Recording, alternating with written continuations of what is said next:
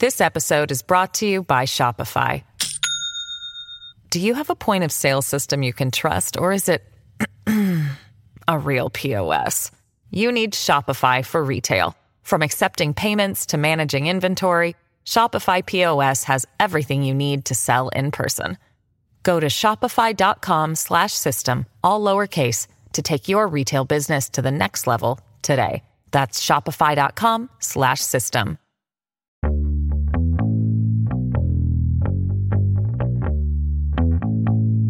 Olá, bem-vindo e bem-vindo ao Roteirices. Eu sou Carlos Alberto Júnior e hoje eu entrevisto o repórter fotográfico Joedson Alves, um dos realizadores do documentário de curta-metragem A Culpa é da Foto.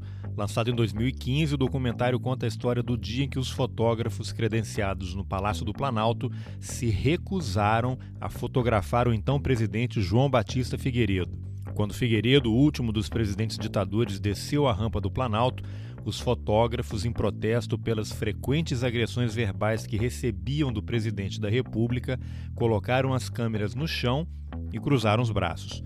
Uma única foto foi feita, exatamente a que registrou o protesto. Isso aconteceu em 1984, no final da ditadura. Você que me ouve agora identifica alguma semelhança com o que acontece no Brasil de hoje? Pois é, esse episódio é sobre a história dessa foto. Como a entrevista vai ter um pouco de spoiler, você pode dar uma pausa agora, entra lá nas informações do episódio, clica no link para assistir o documentário e depois volta aqui para ouvir a conversa com o Joedson. Se você acha que não tem problema, segue aqui com a gente. De qualquer forma, eu sugiro que antes de ouvir a entrevista, vai lá nas informações do episódio também, clica no link para a foto, dá uma olhada nela, deixa a foto aberta aí na tela do computador ou do celular para você ter, digamos assim, uma experiência mais completa da história que o Joedson vai contar agora. Vamos nessa. Joedson, eu queria que você contasse como é que surgiu aquela fotografia. Essa fotografia ela foi tirada em 24 de janeiro né, de 1984, numa terça-feira. É, o autor da fotografia chama-se José França. Né? Houve um problema no, no Palácio do Planalto, já havia um, um certo situações ocorrendo com o presidente e com os fotógrafos, né? E em algum momento, uh, acho que uma semana antes do, do ocorrido, da foto do, que gerou o documentário, é, houve um problema com o presidente Figueiredo, onde o fotógrafo do Jornal de Brasília, o Júlio Fernandes, faz uma foto do, do, do, do presidente Figueiredo com o Paulo Maluf, e o Paulo Maluf, durante a, o encontro, fala para o presidente, presidente, olha os fotógrafos, sorria, sorria, né? Nisso, quando os fotógrafos descem, falam para os colegas jornalistas, os colegas fazem a nota em seguida, né, e falam que teve um mal-estar, que o presidente dá um, um carão no, no, no, então deputado Paulo Maluf. A Casa Civil, a presidência, todo desmentem, e aí tem todo um alvoroço ali, dizendo que os fotógrafos são mentirosos, mas eram 12 fotógrafos que ouviram a mesma situação. Bom, Maluf pediu para o Figueiredo sorrir porque os fotógrafos estavam ali e o que, que o Figueiredo respondeu? Era alguma coisa assim, eu estou na minha casa, eu faço como eu quero, alguma coisa bem, bem ao estilo dele. Eu estou na minha casa, eu fico do jeito que eu quero, eu estou na minha casa, eu faço do jeito que eu quero, algo assim os colegas falaram para os jornalistas, enfim, houve toda aquela confusão. Uma semana depois, o gabinete do, do presidente foi proibido para a entrada dos fotógrafos para fazer a, a, cobertura diária né, da, da agenda presidencial. Esse mal-estar gerou que o, o, fotógrafo oficial do Figueiredo, que era o Roberto Stuckert, aqui em Brasília é como Estutão, é, ele ficou responsável para distribuir essas fotos. Né? Então, os, em algum momento, os fotógrafos que cobriam o Palácio do Planalto ligaram para as redações para avisar que eles estavam proibidos né, de, de, de adentrar no, no gabinete para fazer essa cobertura diária. E aí os colegas falaram, né, o pessoal da redação, ah, não se preocupa que nós já temos fotos. Né? E aí descobriram que tinha uma repressão dos fotógrafos não poderem mais entrar por conta desse ocorrido da semana anterior. E aí se gerou um, um certo motim, né, que a palavra não é correta não seria essa, mas uma certa revolta pelo fato de você estar ali credenciado e, e, e responsável para fazer o do presidente e ele fechar o gabinete para você por uma, uma questão de, sim, eu estou na minha casa, eu faço o que eu quero. E em algum momento os fotógrafos estavam pensando o que fazer, né, para sobre essa situação e um outro colega que já falecido é, deu a ideia de, de por que não fazer um, um protesto enquanto o presidente descia a rampa? Porque era habitual o Figueiredo descer a rampa e entrar no carro dele, fiscal, e ir embora. Então era uma coisa muito tradicional, que hoje não, não existe isso mais. E aí, no momento que o presidente ia descer para ir embora, foi escolhido um fotógrafo, né, França, que era do Jornal do Brasil na época. O combinado era que todos os repórteres, os jornalistas credenciados do Palácio do Planalto ficariam em silêncio e uma única pessoa iria falar, que era o presidente do, do comitê de imprensa. Quando o presidente desce, o, o, o, nosso amigo começa a falar com, com ele: presidente, presidente, para avisar que os fotógrafos estavam é, numa situação de protesto para não fotografar ele. Tal, tal. O presidente desceu com aquela, aquele tupete todo dele, entra no carro e vai embora. Né? Daí se gerou a fotografia original do filme. Só que, em algum momento, esse negativo ele se perdeu não existe mais esse, esse negativo. O filme foi inteiro feito em cima de um catálogo que saiu em 1984 na União dos Fotógrafos, da segunda mostra de fotos jornalistas de Brasília, onde a capa do livro era é, é essa fotografia. Né? Então, a gente fez uma reprodução dessa capa, fizemos um outro negativo, né? frame a frame, né? conhecido como o negativo. Aí foi feito esse, esse, esse negativo, depois faz feito a, a cópia novamente para depois gerar o, a abertura do filme e a história como é vista no, no, no documentário. Né? Ah, tanto que é, não é, enfim, é um pequeno spoiler, mas como está no início, o documentário começa com o negativo sendo revelado, né? Isso. A, a ideia, a ideia do, do, negativo, a gente tentou trazer um pouco né, do que era feito antigamente. A fotografia, antigamente, quando você não tinha, não existia máquina digital, você tinha que revelar o filme, passar por todo aquele processo, escolher um negativo e rapidamente ampliar para poder fazer a transmissão né, para você por telefoto. Ah, na ideia da, da, abertura do filme é exatamente isso, a gente dá uma ideia rápida da produção de uma fotografia para você enviar. E, na verdade, você revela a, a fotografia que é baseada no filme, né? Joedson, você tem de cabeça quando o Figueiredo proíbe a entrada dos fotógrafos para fazer a cobertura de imagem no gabinete presidencial, até o protesto em que eles baixaram as câmeras quando o Figueiredo desceu a rampa do Palácio do Planalto? Quanto tempo foi entre a proibição e o protesto? Ah, foi no máximo uma semana, né? Isso, vamos imaginar que o, o dia exato do protesto foi uma terça-feira, 24 de janeiro de 1984. Esse foi o dia do protesto. Câmeras ao chão é o nome desse protesto, o original dele, de 1984. Desse ápice para trás, é no máximo uma semana onde teve esses, esses problemas. Mas já tinha vindo atritos durante o final, o final do ano de 83 para o início de 84, que seria a, o final do, do, do, último governo militar com o Figueiredo. Né? Então, já havia vindo um, um, processo já do presidente Figueiredo não gostando dos fotógrafos em relação a algumas fotos que iam sendo feitas. Né? Você tem em, janeiro, em dezembro, o presidente foi fotografado com um gesso, com o braço que estava engessado, e ele não gostou, então ele fez um, um certo coro de fotógrafos. Depois teve essa história depois com Paulo Maluf e aí culminou com esse protesto. A publicação da foto do Figueiredo com o Maluf em que houve o relato passado pelos fotógrafos de que o Figueiredo disse que só daria um sorriso para quem ele quisesse, porque ele estava na casa dele, até a proibição da cobertura levou uma semana. Aí houve o protesto e depois mais uma semana para eles serem novamente permitidos a fazer a cobertura, é isso? Não, demorou um pouco mais. Né? O, o processo entre eles ficarem, entre o ocorrido e o, e o, e o, e o protesto foi uma semana mas eles ficaram um pouquinho mais proibidos de entrar no, no, no, no gabinete. E aí, depois, quase uma semana depois, eles recebem uma visita de um secretário americano e aí o Palácio do Planalto chama os fotógrafos para subirem. Como os fotógrafos já estavam relativamente revoltados com a situação de não poder mais entrar no gabinete, eles também reagiram da mesma forma. Não, se a gente não pode entrar no dia a dia, a gente não vai entrar também para fazer o secretário americano. Nisso, um fotógrafo oficial americano também percebeu que os fotógrafos não, não iriam, ele queria saber o que, que aconteceu. E a Beth foi e explicou para ele por que, que os fotógrafos não iam cobrir. Um fotógrafo americano também fez a mesma coisa. Se solidarizou na, na, com os fotógrafos brasileiros. Exatamente, também não, não fez a foto oficial, ele sendo fotógrafo oficial. Então, isso é um relato de bastidores deles, né? Que, que, que legal. Me contou.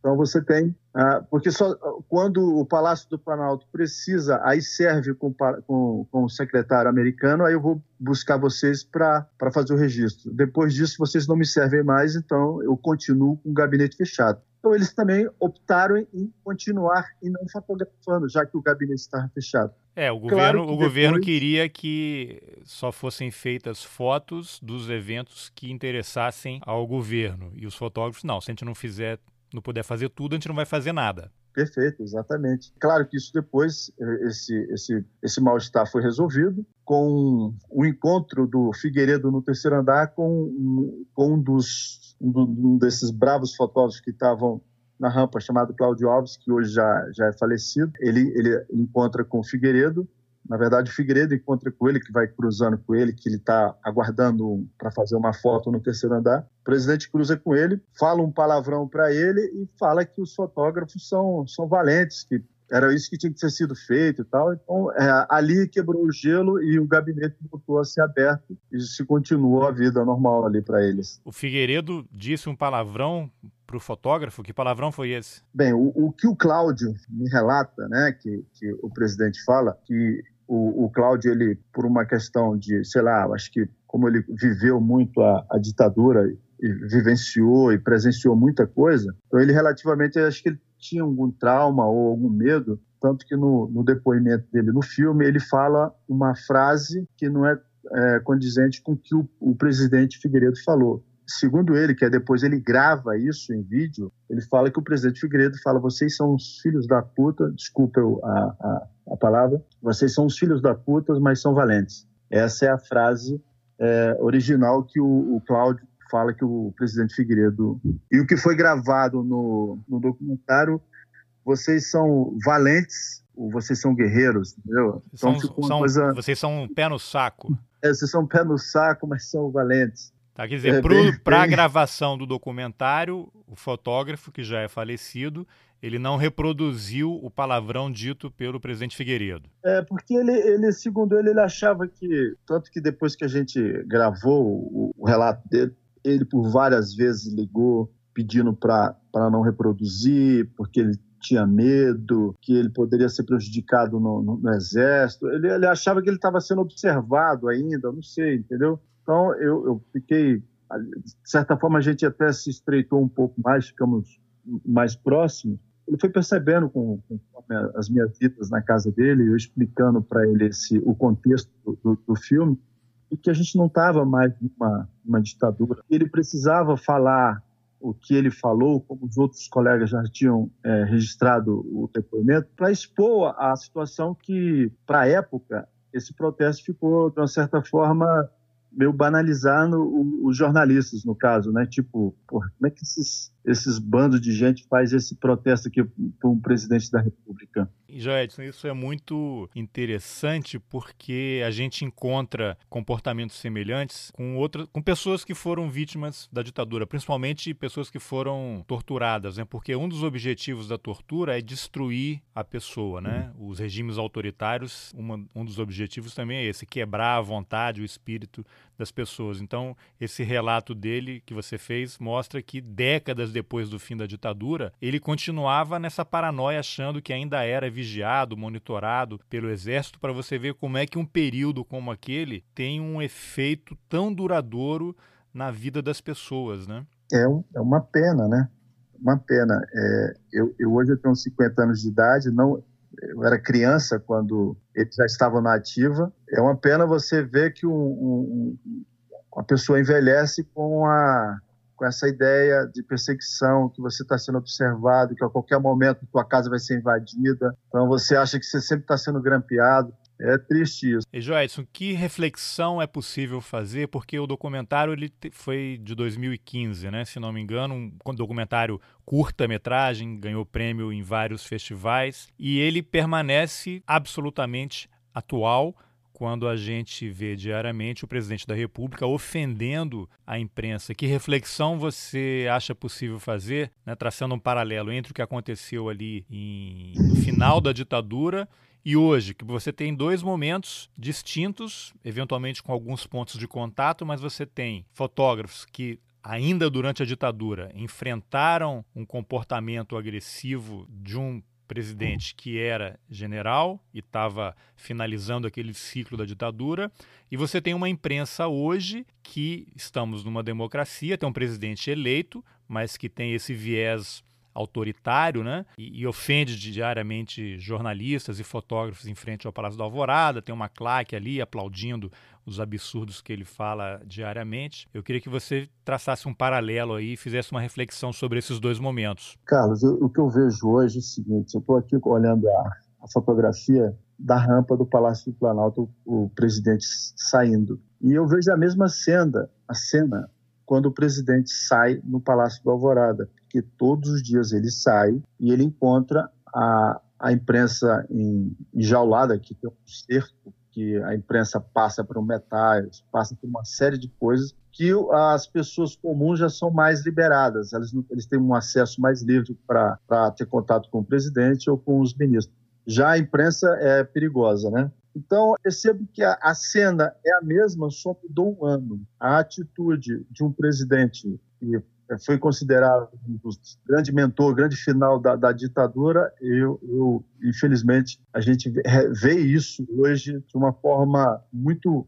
muito feia, porque a gente está na democracia, exercendo um, uma, uma coisa de direito nossa, né, que é direito de trabalhar, direito de liberdade de imprensa, hoje é taxado como verdadeiros bobões, né? Tipo fantoches.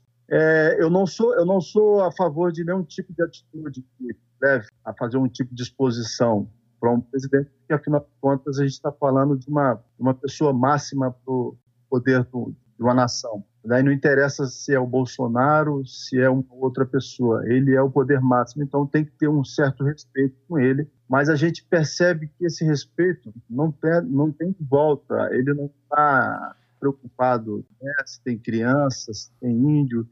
Ele fala o que bem entender. E eu, a minha reflexão é porque eu, eu percebo que a gente passou 36 anos depois dessa fotografia e a gente continua 36 anos passado ainda vendo essa cena que eu vejo cotidiano e as frases que são horríveis de, de, de serem faladas novamente. Eu acredito, né, Carlos, que, que já que todo dia eu estou lá caso todo dia que eu me refiro são os jornalistas que estão lá todos os dias. Por que, que os jornalistas não precisam fazer um protesto? Isso não é um protesto, mas por que eu não vou estar lá amanhã? Por que, que eu vou estar lá amanhã? Então, poderiam pensar um pouco, de repente, é, eu não estou dando muito espaço para ele, por que, que eu vou estar lá amanhã para ele mandar eu fazer isso, para eu subir no, no, muro, me pular, me jogar, fazer isso, fazer aquilo? Então, eu acredito também que as redações hoje, de certa forma, elas estão muito amarradas né, nesse, nesse, jornal, nesse jornalismo diário, que tem, talvez eu possa estar usando a frase errada, a palavra errada, mas tem um certo medo de você perder uma grande frase do presidente. Ah, tudo bem, se você perder uma grande frase do presidente, você tem como recuperar isso. Ah, você não tem o original, mas você consegue recuperar. Eu acho que vocês, nós, no caso, poderíamos tomar um outro tipo de atitude né, para nos, nos, preservar e, e optar em, em, não, talvez por um dia ou dois dias, não estar lá na, na, no Palácio do Alvorada para ele, para ver ele saindo e ouvir a besteira dele. This episode is brought to you by Shopify. Do you have a point of sale system you can trust, or is it a real POS? You need Shopify for retail. From accepting payments to managing inventory, Shopify POS has everything you need to sell in person. Go to shopify.com/system all lowercase to take your retail business to the next level today. That's shopify.com/system.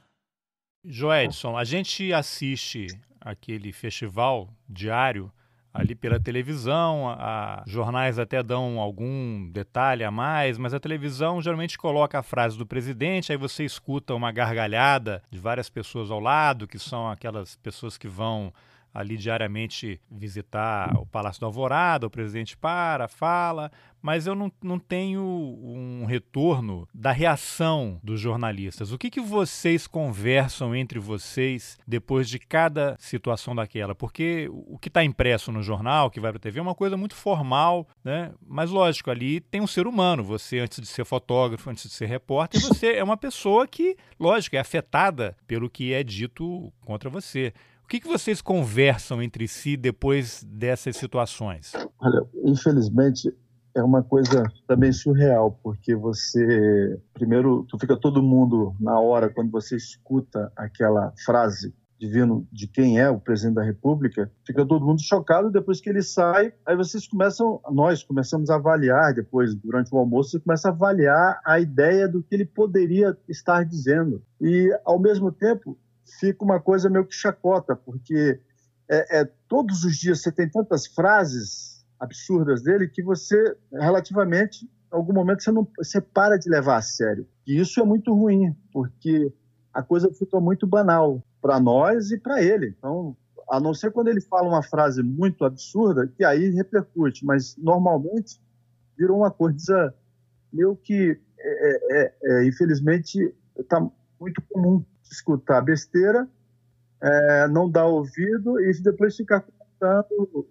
que poderia ser, analisando, acha que ele falou isso, poderia ter falado aquilo. Virou um, uma coisa, um liquidificador aqui que é horrível, né?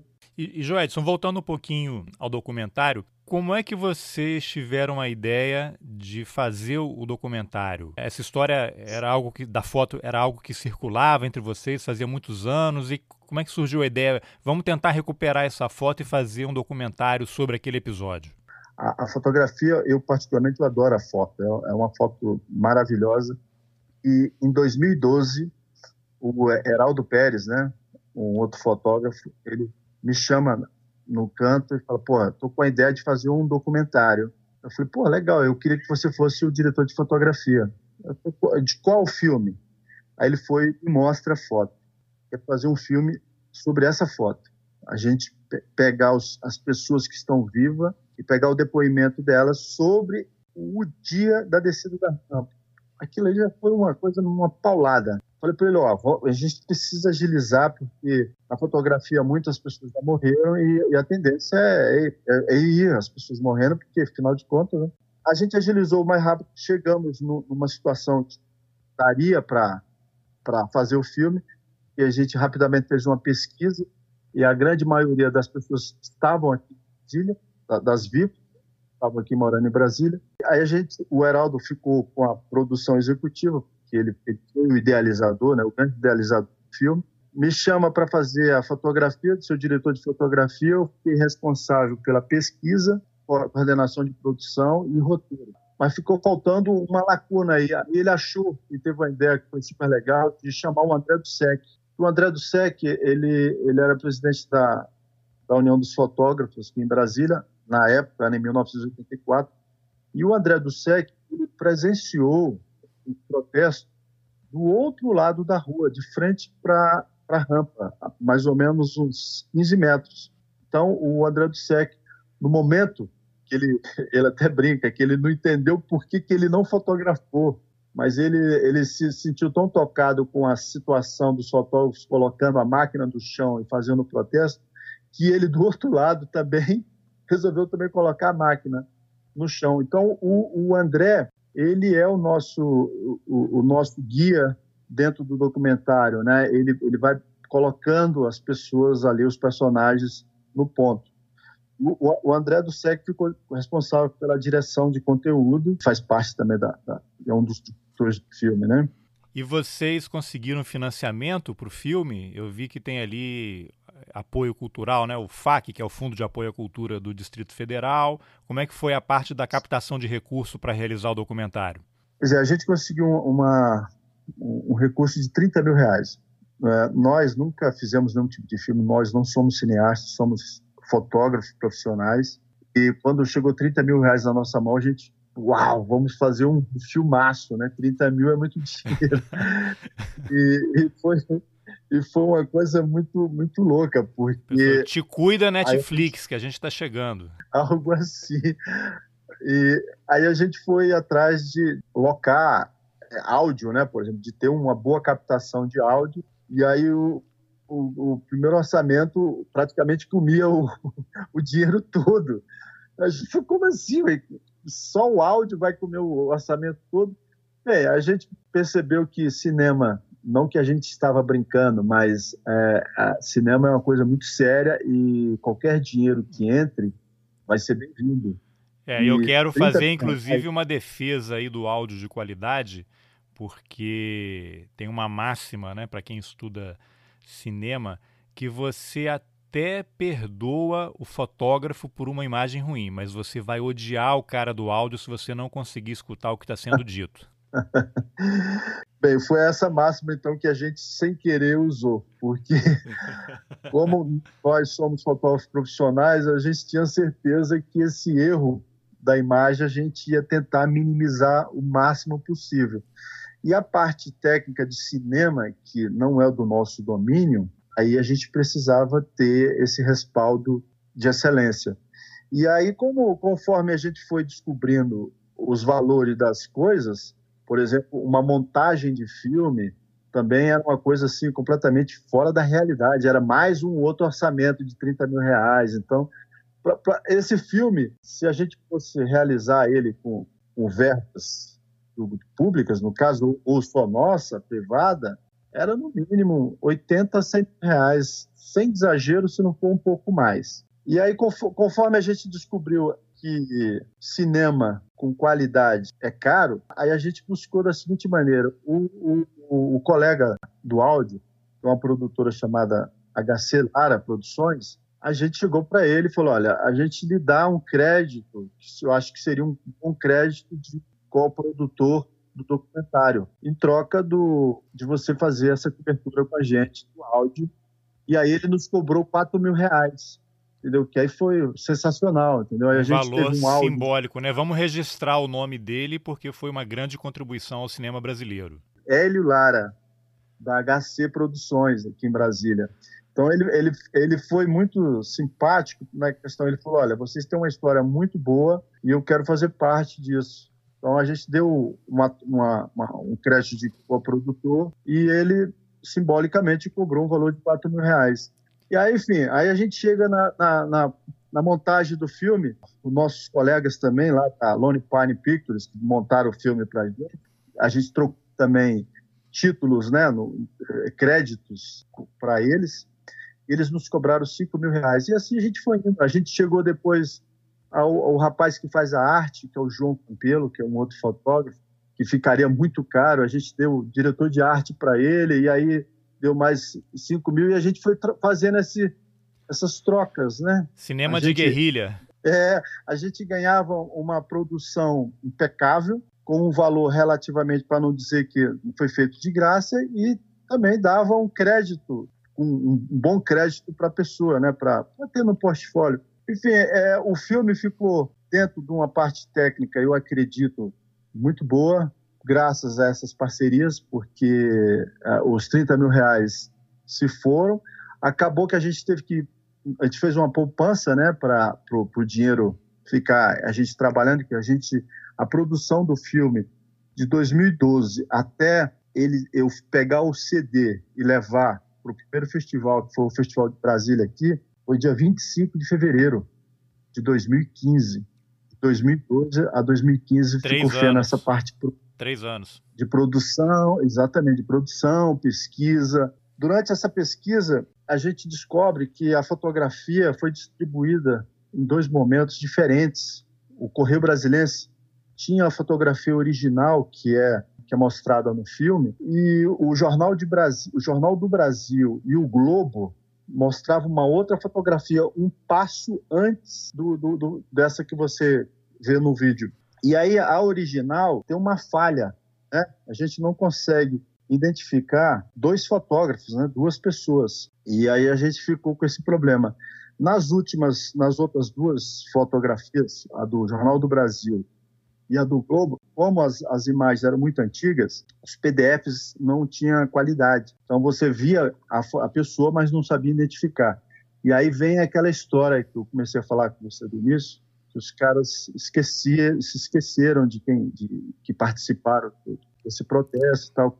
Joedson, deixa eu só montar uma linha do tempo, então, para até organizar a minha ideia do que aconteceu naquele dia. Os fotógrafos estavam posicionados ali ao pé da rampa, Figueiredo vem descendo e tinha um fotógrafo do outro lado que ia registrar o protesto, que os fotógrafos baixariam a câmera. Quando Figueiredo se aproxima, eles baixam a câmera. Eu imagino que o fotógrafo tirou algumas fotografias.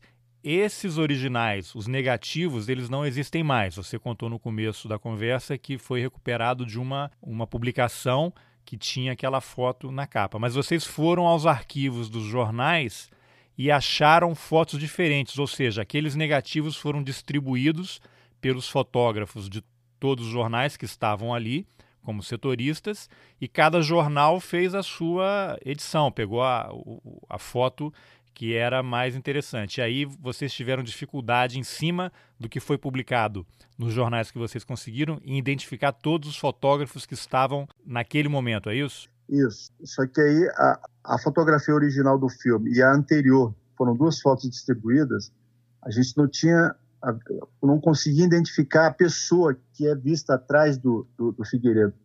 Então a gente ficou essa lacuna, entendeu? Ficou essa lacuna e, e aí, infelizmente, quase agora cinco anos depois, eu sem querer descobri quem era que estava de trás da, do Figueiredo, que é, é um outro fotógrafo. Luiz Antônio, fotógrafo do Jornal do Brasil. O grande lance para culminar com, com isso aí foi que pedimos autorização do Palácio do Planalto, aí você vê 30 anos depois, de fazer essa, esse passo a passo dos fotógrafos, né, ali na frente do palácio e fazendo a cena que culmina, culmina com o final do filme, que é o, o, o protesto. Então a gente conseguiu juntar alguns desses fotógrafos, desses guerreiros na, na, rampa do palácio e a gente ilustra aquela cena de 1984, né? 24 de janeiro de 1984. Tá, e Joedson, o documentário pode ser assistido onde? O documentário você vê num canal no YouTube chamado Última Cortina.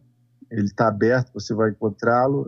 Está é, ele completo e três teasers também do documentário e lá também, no, nesse canal Última Cortina, você vai encontrar a, algumas entrevistas que, gente, que eu fiz com os bastidores do, do Última do, da Copa da Foto, onde a gente conta a construção um pouco de como foi feita a, a produção do filme. Né? É uma espécie de making off. Então aproveita e fala o que é o projeto Última Cortina. O projeto Última Cortina é um, é um trabalho pessoal meu que retrata eu tento buscar, né, pelos, pelo, pelo próprio autor da fotografia, ele, que ele conte como foi feita a fotografia, alguma foto curiosa. Por exemplo, você tem a, a fotografia do Tancredo Neves, que é o primeiro número né, do, do, desse canal, com o Gervásio Batista, que já faleceu. Gervásio nos conta um, um, uma fotografia que ele fez que foi feita em 1984, quando o Tancredo dizia que ele estava morto e usaram uma fotografia para dizer que ele estava vivo. Então, o Gervásio nos conta detalhes, como foi feita essa fotografia, e assim o, o resto do, do, canal, com os outros, os outros personagens, é nesse, nesse mesmo esquema de personagem, como é foi feita a foto, é um bastidor da fotografia, né? Tá, é um canal criado por um fotógrafo para resgatar a história da fotografia e você tem como personagens principalmente fotógrafos que atuaram aí em Brasília fazendo a cobertura do poder. Hum, exatamente. É, e outra coisa, a relação de, dessa fotografia do documentário, é, eu acho que esse, esse produto que final que a gente conseguiu fazer é, é pouco em relação ao que eles fizeram porque essa, essa memória que a gente conseguiu fazer com esse vídeo, com esse filme, foi de, de tentar tirar esse ranço que talvez existiu lá atrás de que eles, os jornalistas de 1984, eram uns fanfarrões assim, brincando com o presidente e fazendo um protesto. É um resgate muito sério. Eu acredito que seria um bom exemplo para hoje, eu com 50 anos, na idade talvez de alguns deles lá atrás, seria uma coisa muito séria para a gente avaliar esses dois momentos que vivemos hoje, né? Um na militar e outro na democracia só que com o mesmo militar no poder, né? É, com tantos pontos de contato em relação ao pensamento, né? Exatamente. Eu quero, eu quero só deixar uma última pergunta barra provocação. A culpa é da foto? O problema do Brasil é a imprensa? Olha, inclusive esse, esse a culpa da foto deu muito problema para gente para ele se tornar esse nome. Ele, o original dele era ponto de vista, né?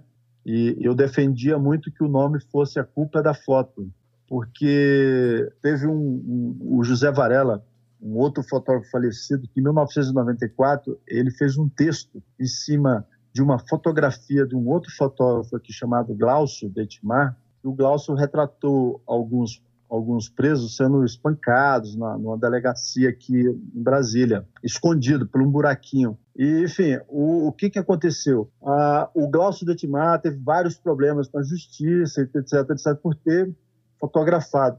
E, e, ele era do Correio Brasileiro, como José Varela na época. E o José Varela era o coordenador da, do Correio nessa época. E convidaram o José para fazer uma, um texto contando o que, que ele achava, por que, que o, o, o, o Dentimar era culpado ou inocente, como estavam acusando ele, né, a justiça. E o título do texto dele, A Culpa é da Foto. Né? Então, ele retrata bem a, a minha situação fotógrafo, que ali eu estou para retratar eu não, tô, eu não sou não, não, sou do governo, eu não faço parte do esquema da polícia, de, de, de, de trabalhar para a polícia, eu estou retratando uma situação que foi o caso do Glaucio. Então ele retrata o contexto de muito boa qualidade, por que, que o Glaucio estava lá e por que, que o Glaucio fez a foto pelo buraco. E o nome do título era Culpa Foto. Me espelhando nesse bom texto e nesse belo nome, ah, eu sugeri que fosse o nome do filme, A Culpa é da Foto. O, o André Dussek e o Heraldo Pérez optaram por ponto de vista. Foi produzido o filme quase todo nos três últimos eh, personagens quando a gente fechou a parceria com o João Campelo, que foi o nosso querido autor das artes aí que temos dentro do filme, ele, ele faz uma reunião com a gente e fala: vem cá, por que, que esse nome desse filme tem que ser o ponto de vista? Eu levantei a mão e falei: o nome que eu sugeri é a culpa da foto. Ele, pronto, é isso e a culpa da foto. Então, acabou que o João acabou me presenteando com o nome A Culpa da Foto.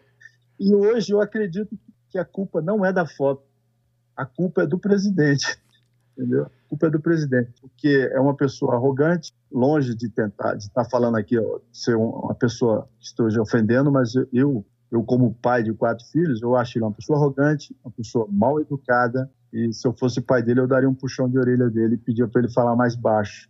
Mas você está falando do Figueiredo ou do Bolsonaro? O Bolsonaro hoje, como você, você possa eu cubro a presidência da República desde o final do segundo mandato, do, primeiro mandato do Fernando Henrique, e depois vem a, a reeleição dele, então eu cubro todos eles até hoje, e eu já percebi o, o grande estudioso Fernando Henrique tendo suas explosões, né? Eu já percebi as explosões do Lula em todas algumas situações da Dilma. Eu vejo uma coisa super normal. Agora, eu não vejo normal quando você vira uma coisa corriqueira, uma coisa diária, como se fizesse parte da sua vida.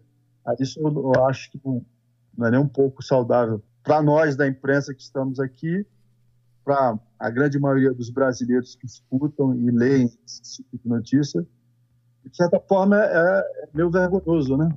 Mas, mas, paciência. Mas você acha que isso Ele é, é meu... só falta de educação ou é uma coisa orquestrada, planejada?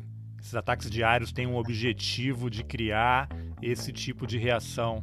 É, a gente vai discutir política aí vai ficar fora do filme, mas eu não sei, eu acho que o Bolsonaro ele tem um, um o presidente Bolsonaro tem um histórico como deputado já que eu, eu presenciei já várias situações dele, então eu acredito que é uma coisa mesmo de educação e, e da própria pessoa já já vem dele. Tá bom, Joedson, obrigado pela entrevista. Obrigado você Bom, essa foi a entrevista que eu, Carlos Alberto Júnior, fiz com o repórter fotográfico Joedson Alves sobre o documentário A Culpa é da Foto. O link para o documentário, disponível no site Última Cortina, está nas informações do episódio. Se você gostou da conversa com Joelson, compartilhe a entrevista e o link do site Última Cortina nas suas redes sociais, nos seus grupos de WhatsApp, mande por e-mail. Isso ajuda a levar o Roteirices para mais gente. Obrigado pela companhia e até o próximo episódio. Valeu!